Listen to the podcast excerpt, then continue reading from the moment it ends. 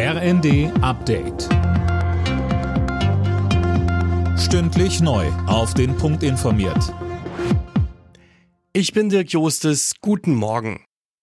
Jubel bei der CDU. Die Christdemokraten haben die Wiederholungswahl zum Berliner Abgeordnetenhaus mit 28 Prozent der Stimmen klar gewonnen.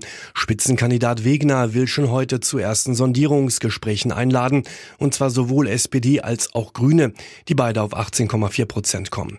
Im Wahlkampf hatte Wegner ein Bündnis mit den Grünen noch ausgeschlossen. Jetzt sagte er im zweiten, Jetzt ist der Wahlkampf vorbei. Jetzt geht es um Verantwortung, Verantwortung für Berlin.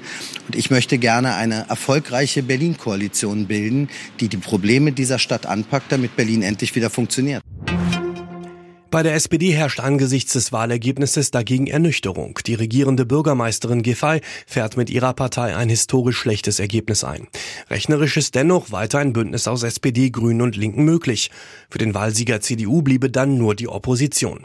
SPD-Bundeschef Klingbeil sagt im ersten. Die CDU hat einen Wahlkampf gemacht, wo sie die Türen zugemacht hat zu allen anderen politischen Partnern. Also es wird doch durchaus schwierig, in den nächsten Wochen jetzt hier stabile Regierungsmehrheiten zu bekommen für die Union. Die FDP scheitert dagegen an der 5-Prozent-Hürde, die Linke kommt auf etwas über 12 Prozent, die AfD auf gut 9. Auch sechs Tage nach dem verheerenden Erdbeben in der Türkei und Syrien erleben die Rettungskräfte noch kleine Wunder. In der Türkei wurden eine etwa 30 Jahre alte Frau und ein fünfjähriger Junge lebend aus den Trümmern geborgen, mehr als 150 Stunden nach dem Erdbeben. In der Fußball-Bundesliga gab es folgende Ergebnisse. Köln gegen Frankfurt 3 zu 0, und Hertha BSC gegen Mönchengladbach 4 zu 1.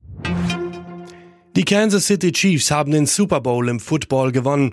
Nachdem die Philadelphia Eagles die erste Halbzeit dominiert hatten, drehten die Chiefs das Spiel und gewannen am Ende mit 38 zu 35.